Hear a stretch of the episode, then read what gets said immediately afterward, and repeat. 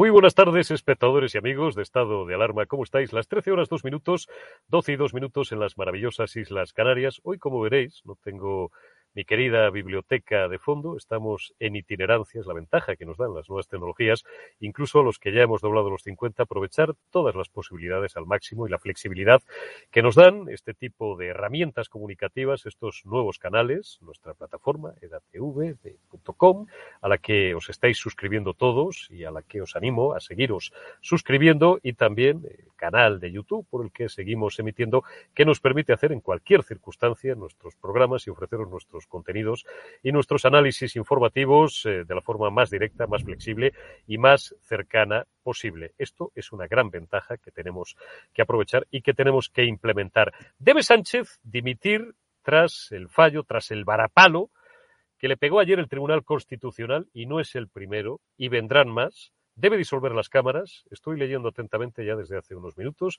vuestras opiniones y vuestro chat. Me estáis diciendo que evidentemente incluso Valeria, eh, con cierto humor, que es una de nuestras más fieles seguidoras, me dice, Eurico, para nada, para nada va a dimitir. Todo lo contrario, antes de disolver las cámaras, disolverá si puede, si pudiera hacerlo, el Tribunal Constitucional. Efectivamente, Valeria, parece, parece un joke, parece un chiste, pero en, esta España en la que vivimos, que camina cada día más hacia la Venezuela política y la Argentina económica, ya nada puede sorprendernos. Ya está suficientemente contado porque la noticia tiene 16 o 18 horas, pero los ecos siguen hoy resonando y van a seguir resonando en los próximos días. Merced a ese recurso de Vox, que por cierto puede presentar estos recursos ante el Tribunal Constitucional gracias, y esto os lo recordaré siempre, a que tiene más de 50 escaños, si no, no podría hacerlo. Por tanto, cuando os digan que el voto a Vox no es un voto útil, no es verdad porque por encima de los 50 escaños Vox puede hacer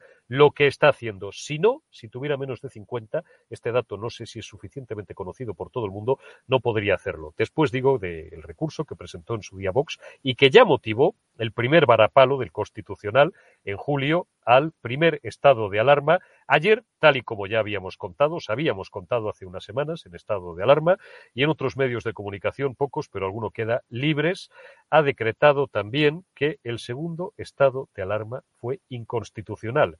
Todo el mundo me dice desde ayer por la tarde, don Eurico, ya, pero ¿y esto a estas alturas? Bueno, pues esto a estas alturas, evidentemente, nada. Pero es otra victoria moral para los demócratas, para los que seguimos creyendo, para Vox como partido, el Partido Popular también ha pedido y Vox también ha pedido en el Congreso de los Diputados esta mañana la comparecencia urgente, cuanto antes ya del presidente del Gobierno, el todavía presidente Pedro Sánchez, para que dé explicaciones.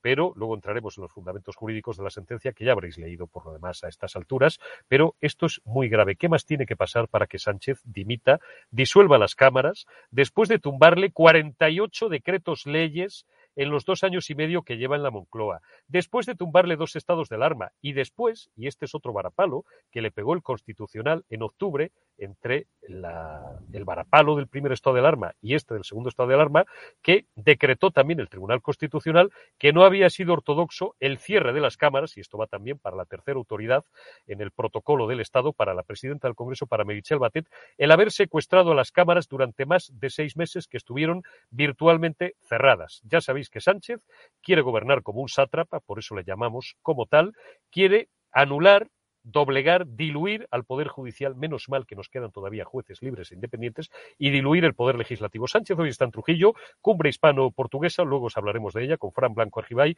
y con Vicente Gil, porque acaba de romperse, como sabéis también, el gobierno socialcomunista en Portugal. Hombre, a ver si cunde el ejemplo, y a Antonio Costa le han tirado abajo los presupuestos, que es en lo que está Pedro Sánchez. A ver si cunde el ejemplo, que no caerá esa breva, y ocurre lo mismo en España. Y os contaremos también el fracaso de Teresa Rivera, que ha venido de Argelia, por el tema del gas, ya lo sabéis, con el rabo entre las piernas. Esto es el termómetro. Jueves 28 de octubre comenzamos.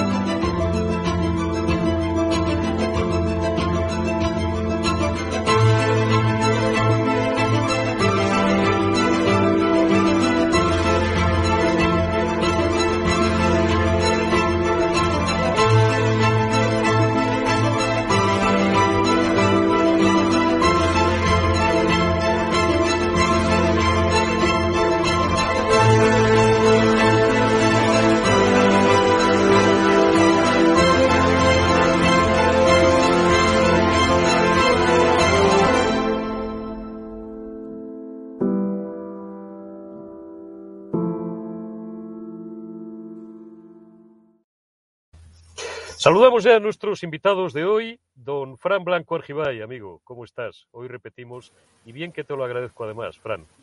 Eh, muchísimas gracias, por, y es un placer estar otro día más, repetir. Y para nosotros, en este caso es bueno.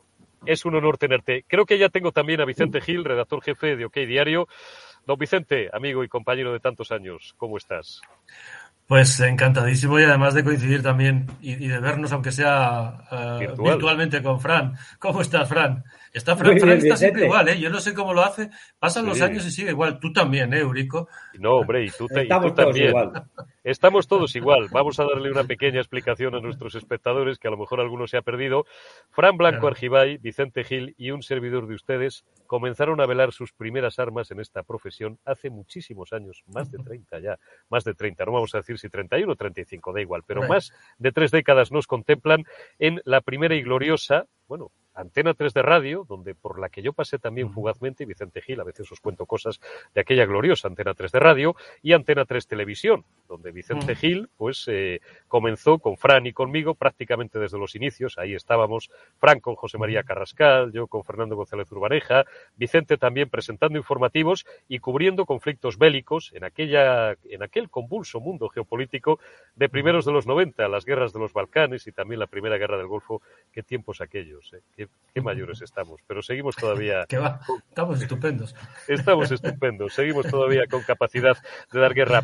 Vamos a entrar enseguida en materia, que no quiero abusar mucho del tiempo de Frank, que hoy tiene solo unos pocos minutos, luego ya me quedo, me quedo con Vicente hasta el final del, del programa. Por eso, Fran, te voy a dar a ti el primer turno de palabra. Hablaba de la cumbre hispano-portuguesa que hoy comienza en Trujillo, que hoy se desarrolla en Trujillo, tiene varios puntos de morbo esa cumbre, ¿no? Tiene el punto de que vamos a ver si se besan, si se saludan o si no se miran o si se sacan los ojos, por supuesto, metafóricamente hablando, las dos vicepresidentas. Vamos a ver qué tiene que decir Pedro Sánchez cuando algún periodista libre o independiente le pregunte por el varapalo de ayer del Tribunal Constitucional y también, y, como Fran además se ha preparado y se ha estudiado y conoce muy bien el mundo geopolítico y las relaciones con el norte de África, con el Magreb, el eh, varapalo que se ha llevado Teresa Rivera, que ha venido con el rabo entre las piernas de Argelia, donde ayer os contaba fugazmente que había tenido que ir deprisa y corriendo a negociar el suministro de gas, que no nos quedemos sin gas este invierno.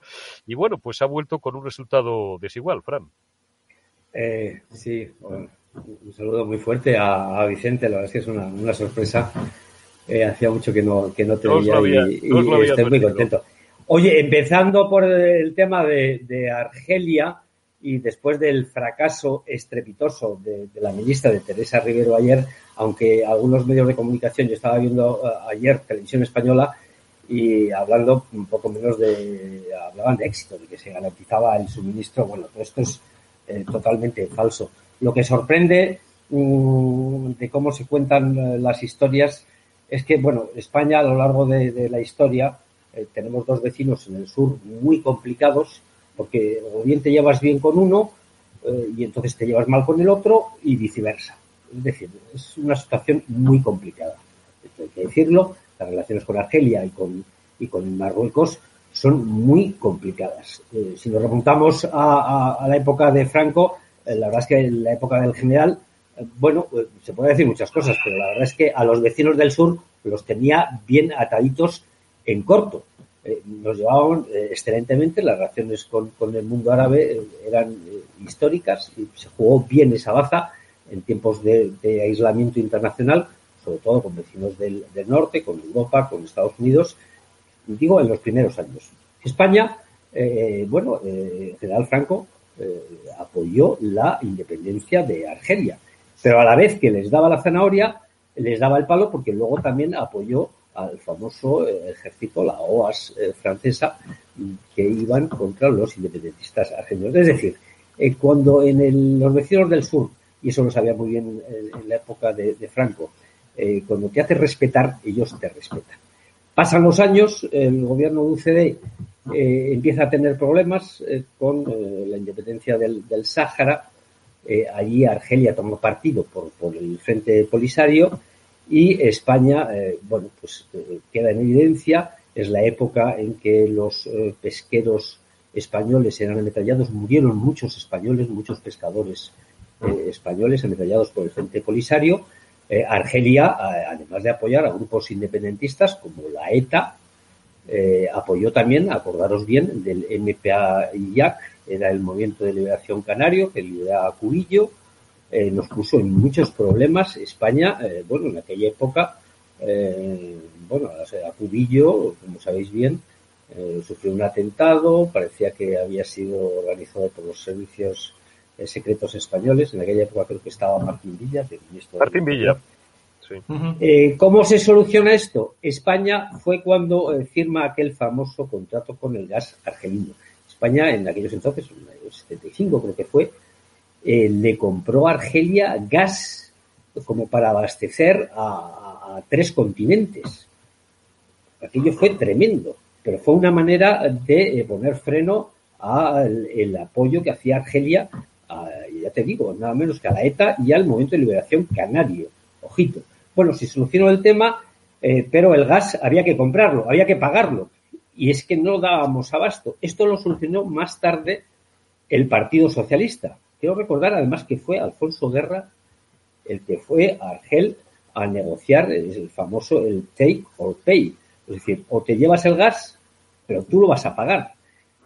Si no, había que pagar una multa cuantiosa. En aquellos entonces el Partido Socialista eh, apoyaba al pueblo saharaui y luego, como todos sabemos, el Partido Socialista, dije, digo, digo, Diego, a veces dice una cosa, luego dice otra, eh, apoya a OTAN, luego no, y, eh, y dejó tirado al, al, frente del Polisario. pasan los años, más o menos se soluciona el tema del, del gas, eh, con Aznar la situación mejoró bastante por una cuestión además eh, muy curiosa. Yo recuerdo en un viaje del presidente del gobierno a, Argel, en aquellos entonces estaba Buteflika de, presidente, que había sido ministro de Asuntos Exteriores de, de y resulta que Buteflika conocía muy bien al padre de Aznar. Eh, bueno, se establecían unas relaciones familiares muy curiosas y España en aquellos tiempos, bueno, parece que el tema de Argelia se soluciona. Eh, pasan los años y llega nuestro queridísimo amigo Sánchez, que son unos auténticos fenómenos, porque en este tema ya te digo que es muy difícil llevarse bien con los dos eh, vecinos del sur, por tanto, es, con Marruecos. Es, imposible. Es muy difícil, pero llevarse mal con los dos, que es lo que ha hecho este gobierno, es que son unos fenómenos. Es, es, nota.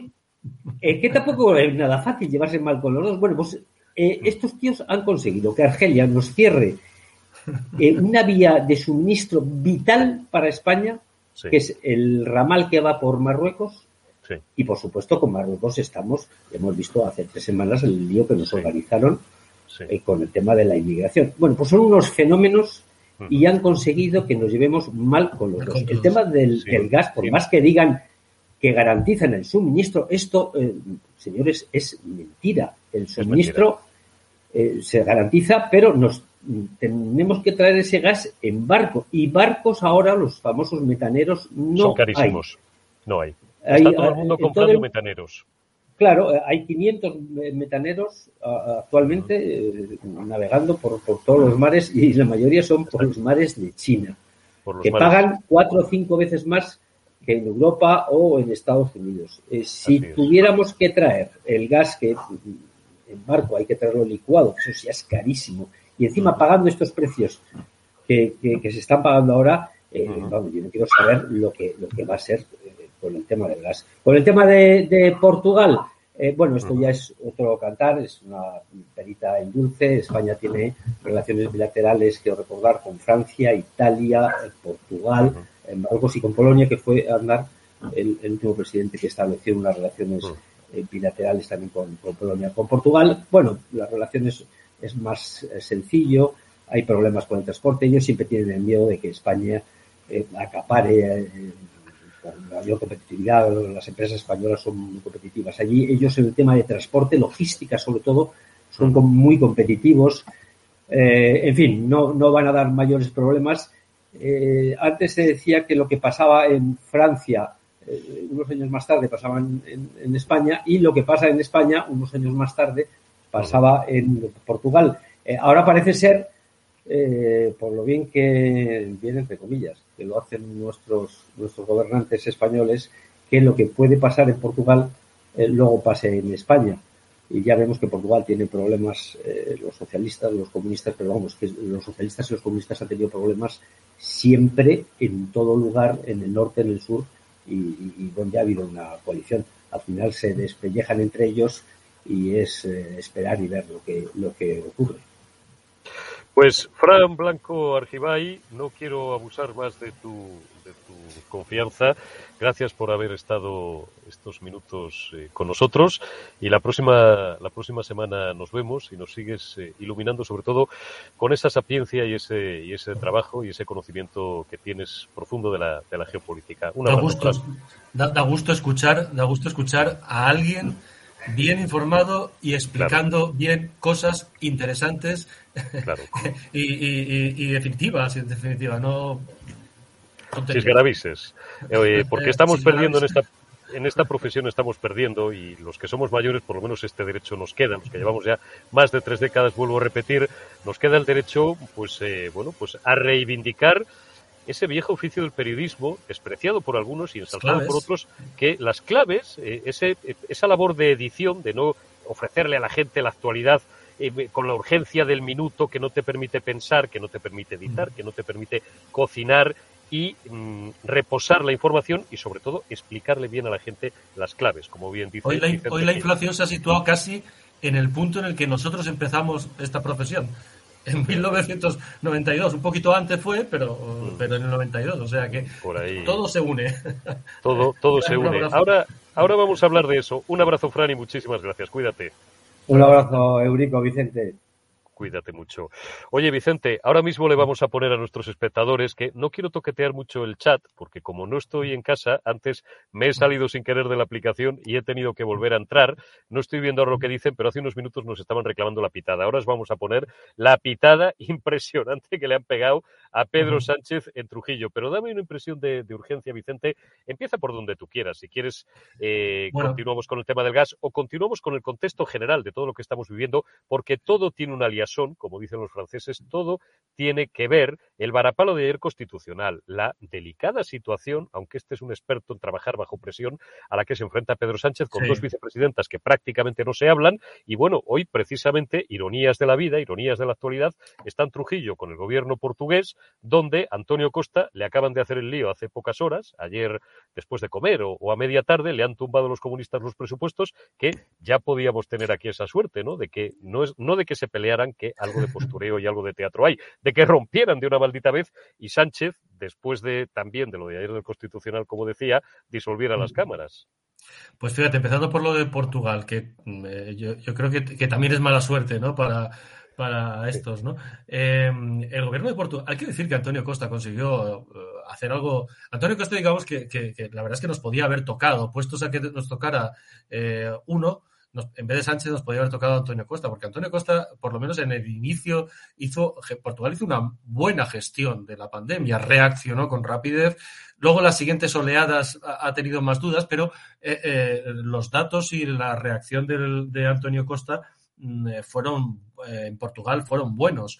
y Antonio Costa ha estado durante todos estos meses apoyado además por el único partido comunista en Europa que abiertamente que es el portugués, se declara leninista. Aquí ya sabes que disimulan, son todos leninistas, estalinistas, pero disimulan. Van bien, van vestidos de Gucci y de no sé qué, pero, pero disimulan, ¿no? Eh, y, estableció eso que se llama la Jeringonza, ¿no? Que no soy, no soy portugués y no sé pronunciarlo bien, pero es esa alianza, ¿no? En la que finalmente eh, el temor era, como está ocurriendo aquí con Podemos, que el partido grande, o sea, los socialistas, el de Antonio Costa, se comiera, se fuera comiendo durante la gestión a los pequeños. Ha habido un momento en que han roto definitivamente y, Portugal va camino de las elecciones. Entonces, si eh, quien planeó en Moncloa hace unos meses eh, vamos a unir, vamos, vamos a pegarnos a, ahora que nos pegamos al rey para evitar los pitidos, vamos a pegarnos a Costa también para ver si eh, se nos pega algo de la gestión de Costa, pues le ha salido mal, porque es que ha ido justo, ha quedado justo en el mismo día en el que rompe la coalición y van a ir a elecciones a elecciones anticipadas. Eh, me gustaría saber, por cierto, eh, la última vez que se acercó el señor Sánchez a Extremadura, que fue para el premio a Angela Merkel, ya sabes aquella secuencia, ¿no? En la que se acerca Sánchez a, un niño y le dice, ¿qué tal? ¿Cómo va? ¿Cómo van los estudios? Y contesta a sus padres, pues fenomenal, porque como va a poder suspender todas y pasar de curso, y entonces el otro se queda así como un poco sorprendido y, se, largó, ¿no? Hoy que tenemos además, y lo comentaremos supongo luego, el tema este de puedes hacer la selectividad con un suspenso de bachillerato. ¿qué más Yo esta tarde que tengo clases en la universidad, a mis alumnos les voy a decir que para qué han estudiado. Porque... ¿Para qué? Porque esto, esto del mérito, del esfuerzo y de estudiar, esto es fascista, esto es reaccionario, Vicente. Hombre, esto es de tus tiempos y los míos. Entonces, pero es verdad que esa secuencia, por ejemplo, que se produjo en Juste, eh, tenía una segunda parte, que es cuando el pelota de turno de la comitiva del señor Sánchez se acerca a decirles, habíamos pactado que el presidente se acercaría, pero que ustedes no le pitarían ni le dirían nada. ¿Os acordaráis, no? De esa secuencia, ¿no? Pues, eh, Eh, pues a ver, supongo que hoy habrán pactado también. Ridículo sobre ridículo. La comunicación política. Imagino que hoy los pitidos es porque, como no, como ya les han pillado la primera, el pelota de turno habrá dicho, pues me van a pillar con un móvil seguro diciendo no pitéis, no pitéis, y entonces la gente se ha, se ha, desahogado como ha querido y le ha pitado. La gente, la gente se, se, ha crecido. Os lo hemos ofrecido en directo en EDATV y ahora vamos a recordar esa secuencia. Suéltanos, Alberto, cuando puedas, esa secuencia de 50 segundos, un minuto, que se le harán a Pedro Sánchez una eternidad con una pitada histórica.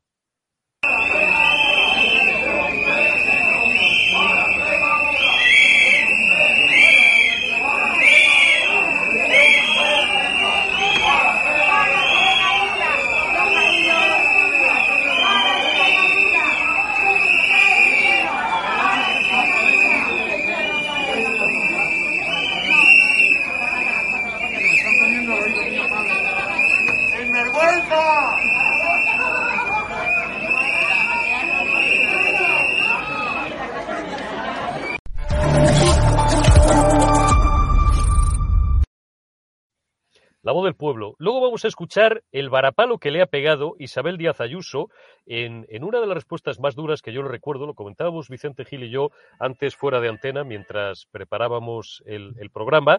Pero mm, antes, Vicente, eh, eh, comentamos esto, la voz del pueblo. ¿No le gusta a la izquierda escuchar la voz del pueblo? Pues esta es la voz del pueblo. Bueno, eh, es que el otro día escuchábamos por no, no, me gusta citar compañeros, todos tenemos mejores y peores momentos, ¿no? Pero es verdad que comparaba el otro día cuando en la cadena SER, eh, una periodista muy conocida, pues casa al presidente del gobierno en el 12 de octubre.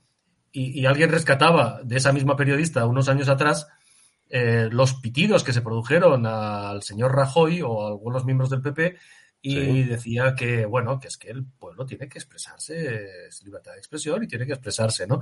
Entonces, eh, bueno, pues es, es, muy llamativo, tiene, tiene, pues tendrá que aguantarlos, ¿no? Y, y, por lo menos, están pidiendo, por ejemplo, eh, entre otras cosas, pedían un tren para Extremadura, es que parece mentira, eh, y esto es responsabilidad de todos, evidentemente, que en 2021 Extremadura no tenga un tren de alta velocidad en condiciones o una conexión ferroviaria en condiciones, ¿no? Eh, y tienes que dar media vuelta a España para llegar, por ejemplo, a Portugal. Es un viejo proyecto, pero que nunca ha terminado de, eso. Entonces, pues Sánchez probablemente, ahora que en esta, ahora que Iván Redondo ya no está y los que están ahora intentan sacarle un poco más a la calle, pues o va a tener que volver a encerrarse en Moncloa o esto va a ir a peor, porque eh, el descontento cada vez es mayor. Hay que pensar hoy mismo, tenemos, lo comentábamos antes, ¿no? La inflación eh, en octubre ha llegado a los niveles de 1992. Qué 1992, cuando, cuando yo aún tenía pelo. Cuando, cuando, eh, cuando lo teníamos todos. Hemos retrocedido 30 años, 30 años malbaratados. Claro, es que hay que pensar, luego hablaremos del empleo también, ¿por qué no? Por los datos del empleo que nos intentan vender como, como, como, positivos, ¿no? Los de hoy. Bueno, pero hay que pensar que, por ejemplo, eh, están enfrascados, tenemos un gobierno que pasan los días pasan las semanas, pasan los meses y sigue estancado y enfangado en sus propias mm, discusiones internas de una forma impresentable mientras cierran negocios. Hoy tenemos esos datos de empleo eh, eh, que indican que 1.150.000 familias españolas tienen a todos sus miembros en paro un millón ciento cincuenta mil familias, eh, eh, con un 14 y pico por ciento todavía de paro, eh, pese a que la subida, lógicamente, del sector servicios y de turismo no, nos den esta subida que ha habido en, el empleo. Bien, claro, dices, los presupuestos están ahí en que sí, sí, dice, ya tenemos una reforma laboral. No, no tienen nada. Se han puesto de acuerdo en que se intentarán poner de acuerdo, pero no hay un proyecto claro, no nos, nos, dicen, no, es que queremos acabar con la precariedad, mejorar los sueldos. Sí, y yo, y, yo quiero que haga sol todos los días, y esto es fantástico, pero oiga, ¿cómo lo van a hacer? Porque Bruselas está así, diciendo, ¿qué van a hacer ustedes? Si derogan lo que hay, que hemos dicho que es bueno, ¿eh? eh cuidadito con los fondos, porque hay 10.000 millones todavía que les tenemos que ir dando por, por escalas, ¿no? Y tenemos unos presupuestos, mientras sigan discutiendo, que dependen, por ejemplo, en muchísimas partidas, y estamos hablando de miles de millones de euros, de la evolución de la inflación. Y dices, entonces estos presupuestos que están ahora ya no sirven porque se, se, les ha desfasado completamente la inflación. El precio de la luz, explicaba perfectamente antes, Fran, el tema del gas, eh, del que depende porque es uno de los mercados que está presionando, el de la luz, el del gas, ¿no? Eh, yo recuerdo cuando montaron el lío este que montaron, decía Fran, con mucho acierto, que ha conseguido que estemos mal con todos, porque claro, si estabas por etapas, o estabas bien con Marruecos, o estabas, bien, con Argelia.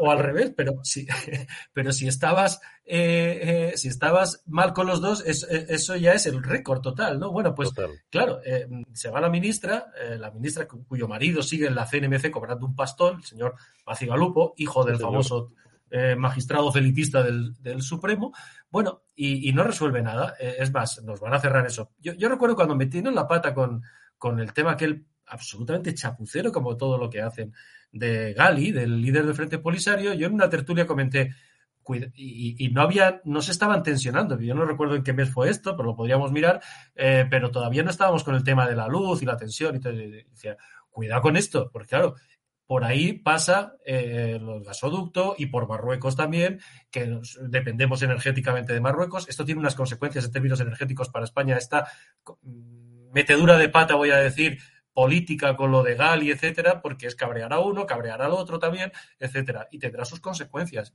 Y claro que tiene sus consecuencias, es que la política funciona así.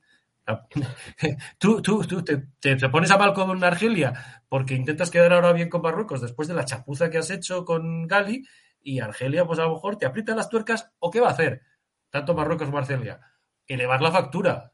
Vale, ¿qué quieres que te abra?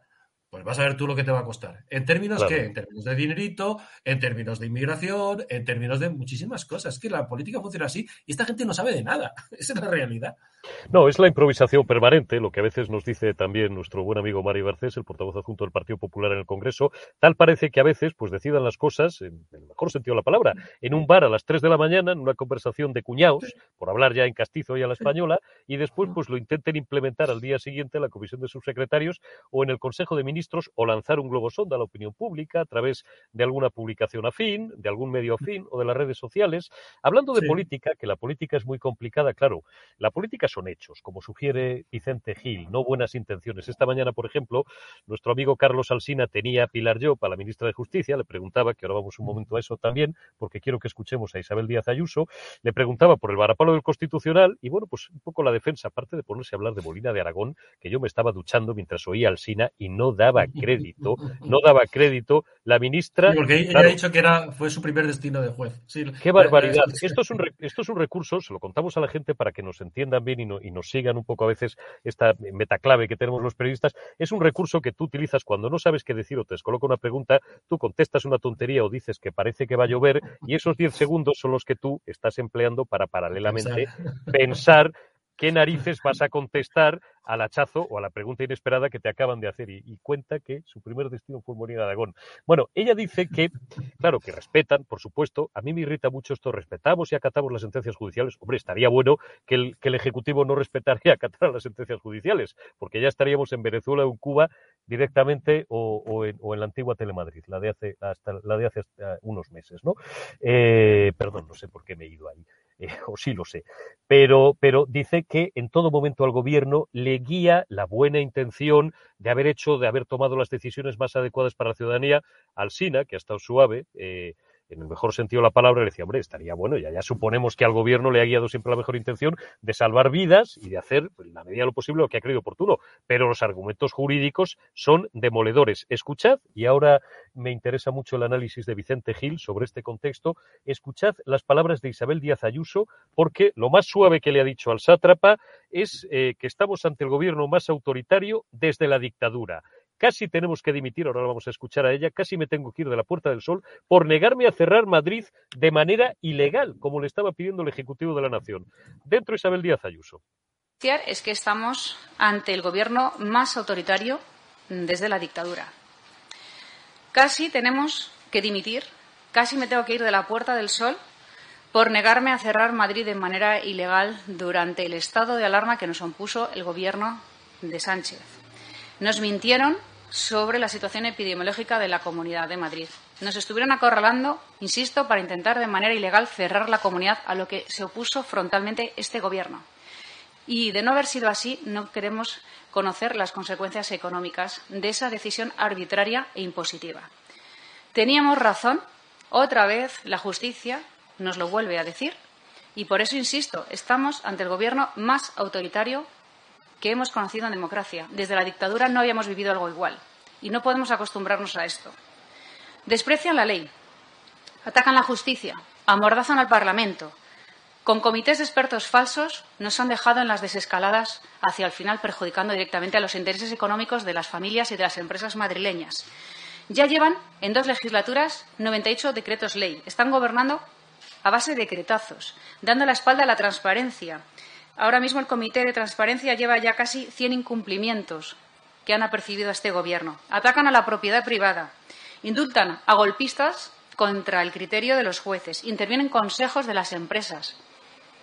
Luego, creo que eh, tenemos que denunciarlo y esta situación, eh, insisto, es muy grave.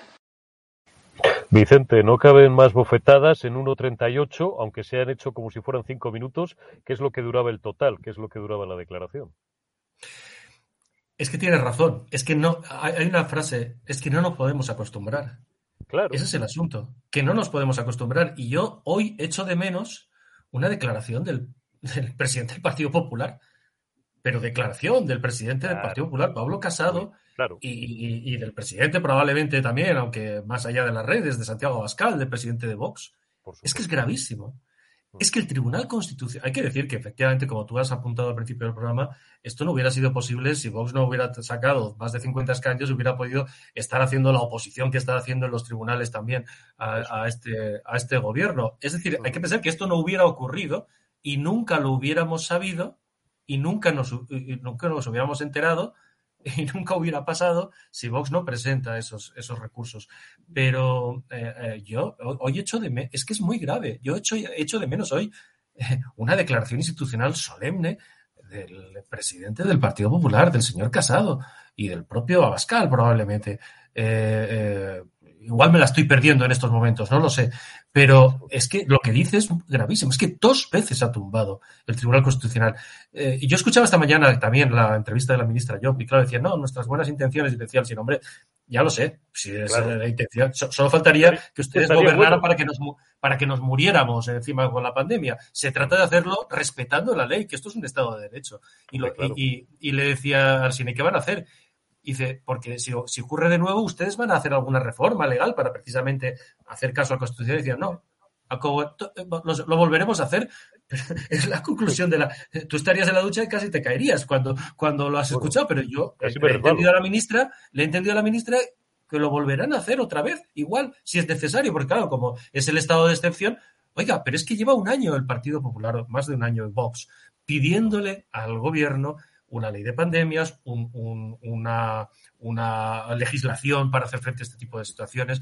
Cuando empezó esta historia, yo también en las tertulias, allá por febrero, incluso antes del estado de alarma y, marzo, yo citaba mucho y había compañeros que se me enfadaban, la Ley General de Salud Pública, artículo 14, porque decía, oiga, eh, eh, el, el 30 de enero de 2020 se ha declarado la máxima alerta por parte de la OMS. Y la Ley General de Salud Pública, artículo 14, creo que era su punto G, decía que el gobierno tiene la obligación de dirigir eh, que es lo y, coordinar a las autoridades autónomas, pero la, obligación de dirigir la gestión de esas crisis que decreta la Unión Europea o la OMS. Y eso es lo que no han querido hacer porque no han querido mojarse eh, en el tema, porque no saben qué hacer, porque les desbordó. Y entonces se inventaron en el segundo estado de alarma esta cogobernanza, que ahora lo que dice el Constitucional es, oiga, usted no tenía que coordinar, usted lo que tenía es que dirigir y mandar.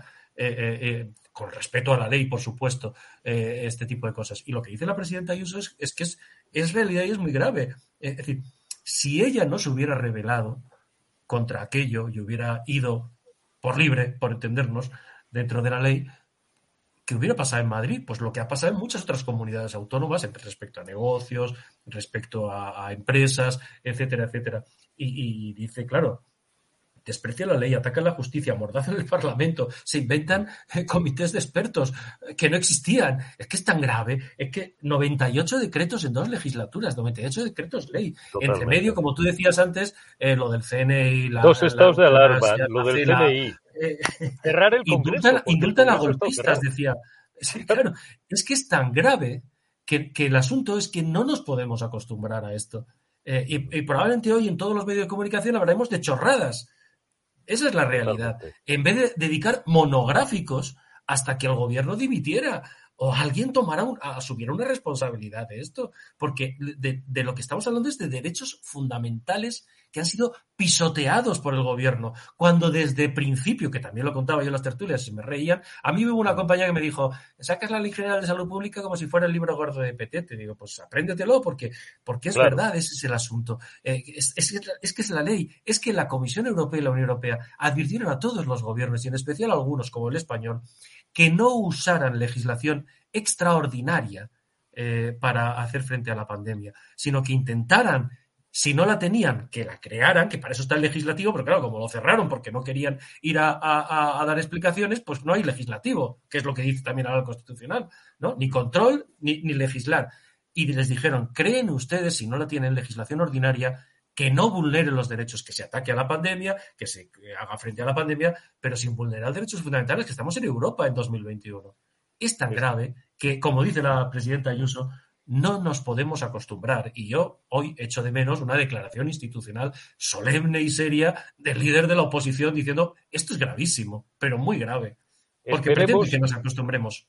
Claro, esperemos que la haya y esperemos que no cunda tampoco ese pasteleo, pues vamos a llamarlo así, aunque suene un poco mal, pasteleo político que estamos percibiendo. Tenemos por ahí también una declaración de Ángel Gabilondo, que luego la podemos escuchar un momento, porque se han puesto de acuerdo para el Tribunal de Cuentas, se han puesto de acuerdo para la Agencia de Protección de Datos, se han puesto de acuerdo para que el fracasado Gabilondo, al que yo califico respetuosamente, pero es una definición política como ese señor estalinista amable, que le cae bien a todo el mundo, pero mucho cuidado, mucho cuidado con el fondo, que conocemos hace muchos años, al, amable catedrático, al que quiere asemejarse a aquel viejo profesor, ¿os acordáis los que tenéis una edad del viejo profesor Enrique Tierno Galván, que como decía uno de mis primeros jefes y maestros, Carlos Dávila, de Tierno solamente tenía el apellido? Bueno, pues Ángel Gabilondo, estalinista amable, decía ayer por la tarde en comisión parlamentaria, donde se presentaba para el primer examen, que por supuesto superó, porque ya se han puesto de acuerdo el PP y el PSOE, que él no es de ningún partido Véteme preparando a Gabilondo. Por cierto, ya que estamos hablando de él, me he ido al tema Gabilondo, me he saltado otra cosa que tenía en la cabeza.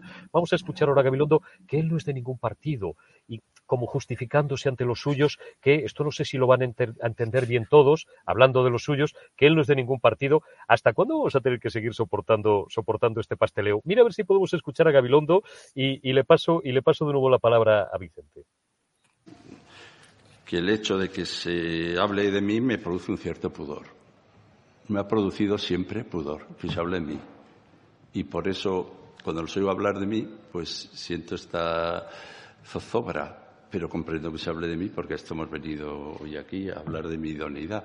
Pero eh, el hecho de que se haga con este también afecto y reconocimiento por parte de quienes han intervenido, lo agradezco. Recuerdo una canción de Serrat eh, que era muy interesante, cuya letra decía, me gusta todo de ti, pero tú no.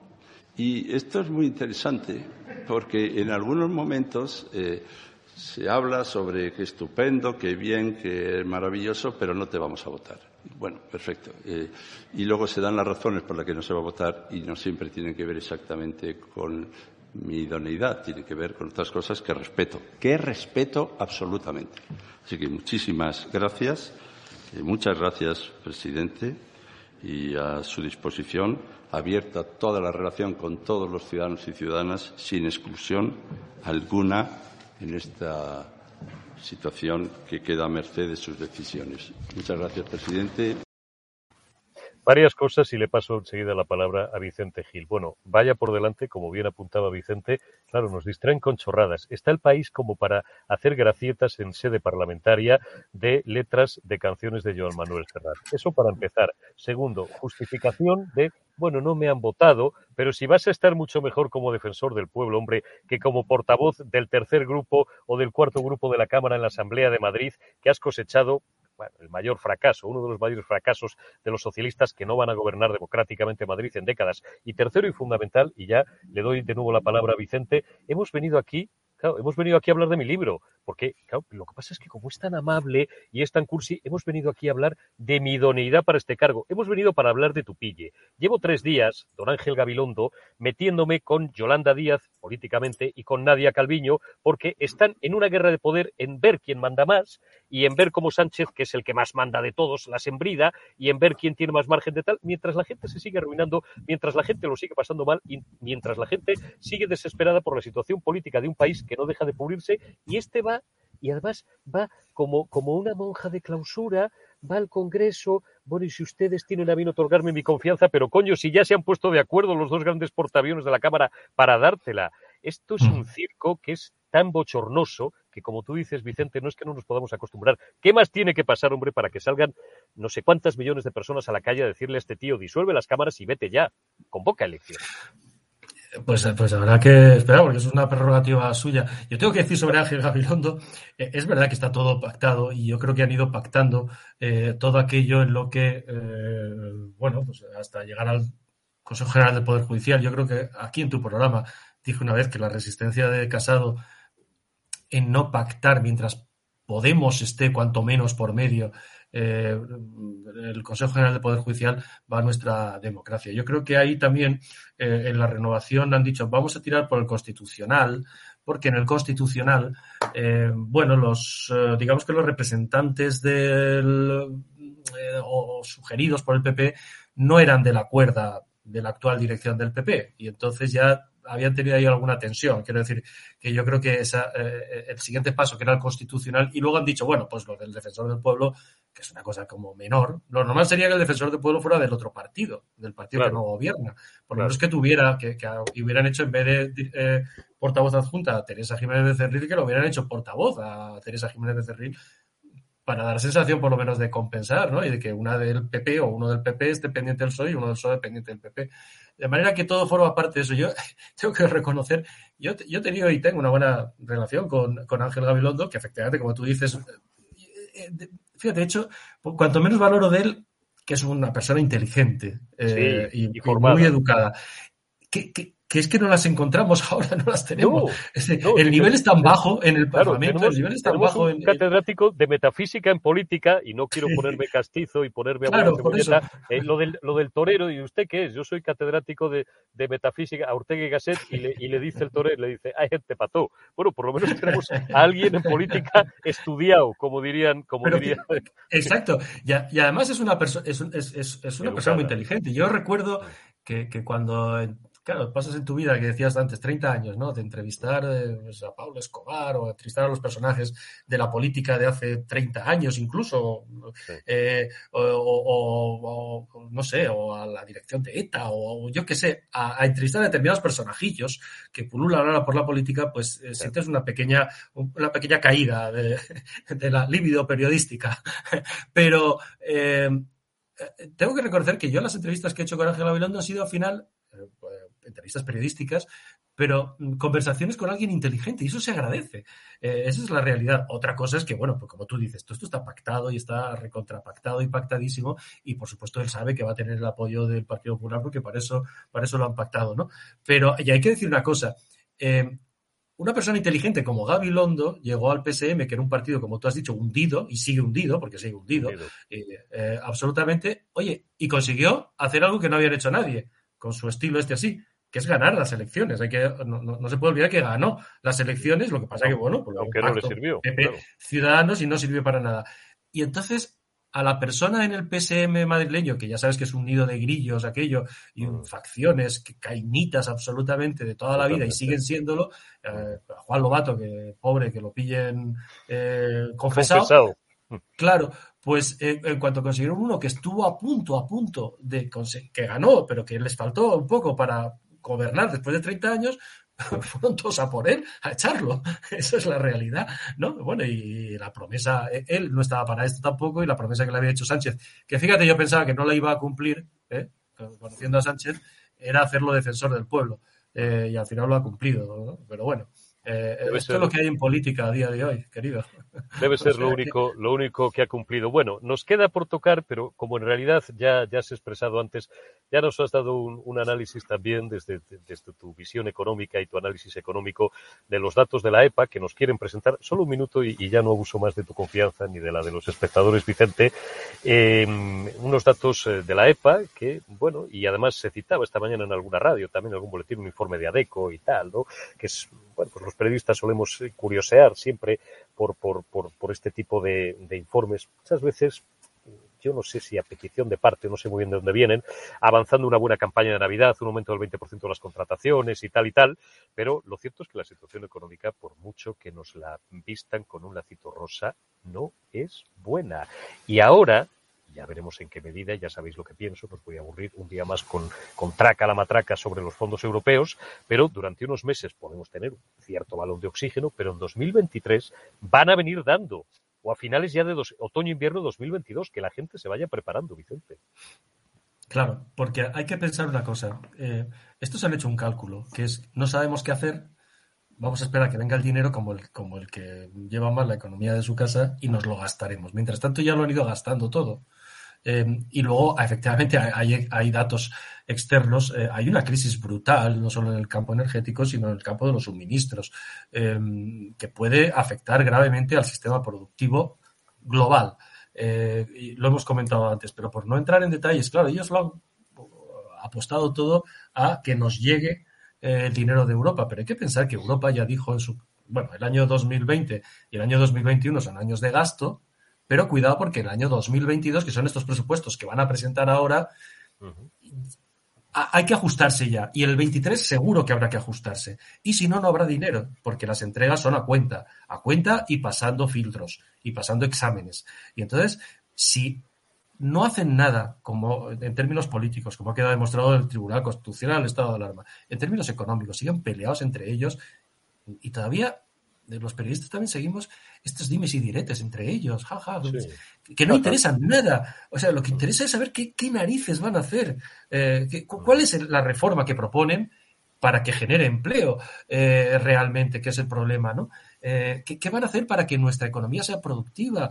y, no, y no sabemos nada absolutamente. Y Europa nos está diciendo, cuidadito porque las entregas van a cuenta y, y y van dependiendo de que ustedes, por ejemplo, en el campo laboral, hagan reformas, pero como nosotros le digamos. Y quiere decir que esta reforma laboral, por ejemplo, que ahora parece ya, y además son cosas que nos, yo creo que son para distraernos, para que miremos hacia otro lado y no estemos pendientes de lo que hay que estar pendiente. Esta reforma laboral la dictó prácticamente Europa al gobierno de Rajoy.